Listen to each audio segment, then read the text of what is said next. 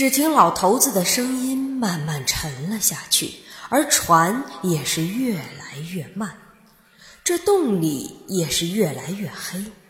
突然，吴邪不知被一个什么不知名的东西惊了一下，吓得昏了过去。吴邪到底被什么吓得昏死了过去？而老头和撑船人又心怀什么鬼胎？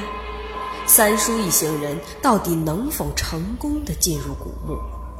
欲知详情，我们下一章为您分解。